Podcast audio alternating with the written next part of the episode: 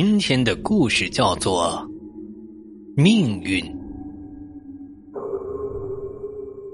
我叫杨福，这个名字呀是我父亲起的。他希望我有福气，就像父亲起的名字一样。我从小到大一直很有福气。在我刚出生的时候，闹了几个月的洪灾，突然就退去了。没过多久啊，就艳阳高照。爸爸说我是家里的福星，我在兄弟姐妹当中也最受父亲喜欢。在我一岁的时候呢，父亲决定借着我的运气开始做生意。父亲做的生意啊，周围的人都在做，做的人多了，价钱就低了，所有人都赔得精光，唯独爸爸竟然遇到了一个大老板。价钱都没问，就把爸爸的货全收了。这一年呢，我家发了一大笔财。有了钱之后，父亲就开始盖房子。整个村，我家的房子是最大最漂亮的，让很多人眼红不已。父亲说呀：“这全是我带来的福气，他们只是借光罢了。”我两岁的时候啊，爸爸的生意越做越大。父亲买了村子里第一辆小轿车，我在其他孩子羡慕的目光中坐上了父亲买的车。三岁那年呢，我家已经是远近闻名的富户了。父亲为了让我接受更好的教育，决定去城里买学区房，方便我上学。因为父亲坚信我一定会光宗耀祖。四岁的时候，我被妈妈牵着手送进了小区里的幼儿园。在幼儿园里，我过了一段幸福的时光。爸爸怕我输在起点上，开始给我报各种补习班整个小学，我都是在一个个补习班中奔波长大的。这年我小学毕业，没有辜负父亲的希望。我以全校最高的成绩考上了市里最好的中学，父亲知道我考的这么好啊，高兴的合不拢嘴，一个劲儿的说：“我的福儿，爸爸没白疼，给爸爸长脸。”中学三年，一直我都是家里的骄傲，每次开家长会，爸爸都是所有家长的焦点，回家都会获得丰厚的奖励。初三这年呢，我以优异的成绩考上了市里最好的高中，还是公费的。所有人都以为我会一直这么幸运下去，没想到啊，高三这年我的命运发生了翻天覆地的变化。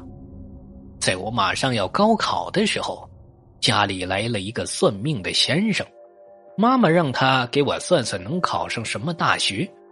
算命先生让妈妈把我的生辰八字报一下，妈妈没考虑就报了出去。算命先生掐指一算呢，突然整个人像打了鸡血一样一蹦三尺多高。天哪！老夫在有生之年没想到遇到了传说中的运格呀！母亲一听，赶紧问算命先生：“什么是运格？这是好还是坏？”恭喜大嫂子呀！你儿子的运格那是万中无一呀，好到让人嫉妒啊！只要他想做的事儿，那没有做不成的。其他人要付出千倍百倍的努力，都不一定能做成的事儿，你儿子只要去做，那就能做成了。先生，您说的是真的？大嫂子。我说的是真是假？这些年来，你们还没感觉到吗？是啊，是啊。自从儿子出生以后，家里什么都顺。他爸一直说，这福儿是我们家的福星啊。那他的大学，大嫂子，你还是不太了解我说的话呀。这么说吧，你儿子想考什么大学？他就会考上什么大学？那真是太好了，谢谢大师了。这点小意思，还请您收下呀。大嫂子，我算过这样运格，我已经是此生无憾了。钱呢，我就不要了，就此别过。说完，这算命先生头也不回，离开了我家。高考这天呢，家里人都以为我上名牌大学没问题，只等收通知书就行了。只有我知道，这一次可能是我长这么大打击最大的一次。我上考场之前还信心十足，没想到啊，开考的时候我竟然脑袋一片的空白，平时学的全都想不起来了，看着题。竟然一个也不会，我狠狠的捶着头啊，越捶越记不起来。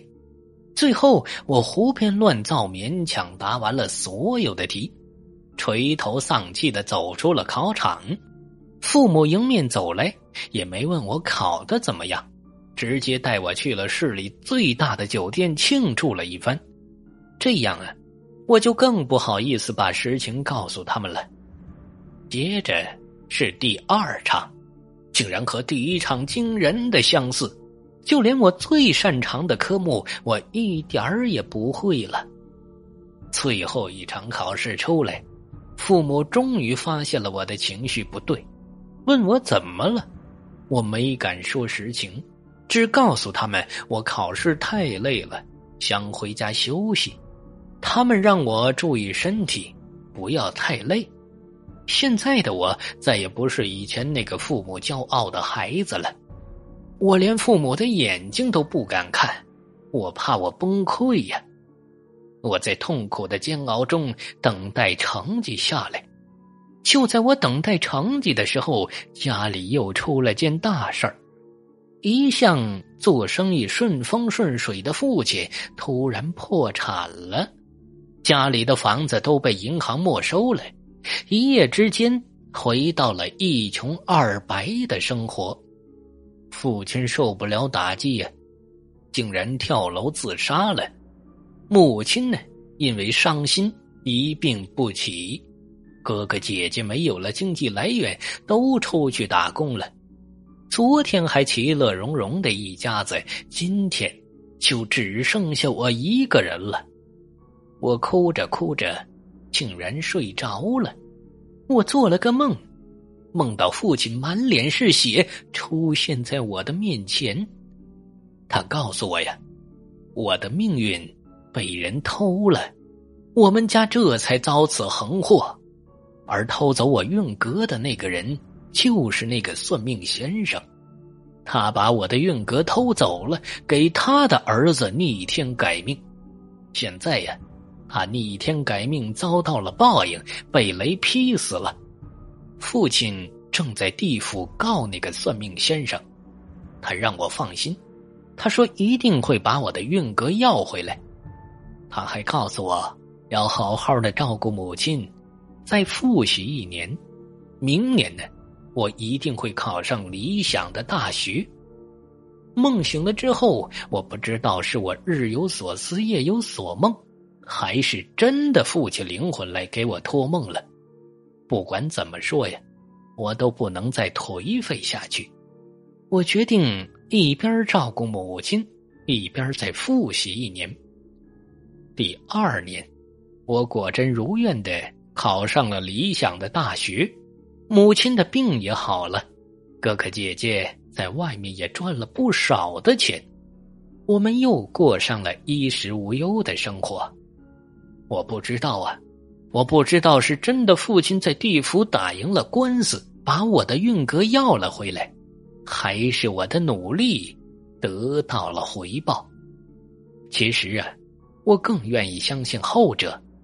我相信，只要坚持不放弃，一定会成功的。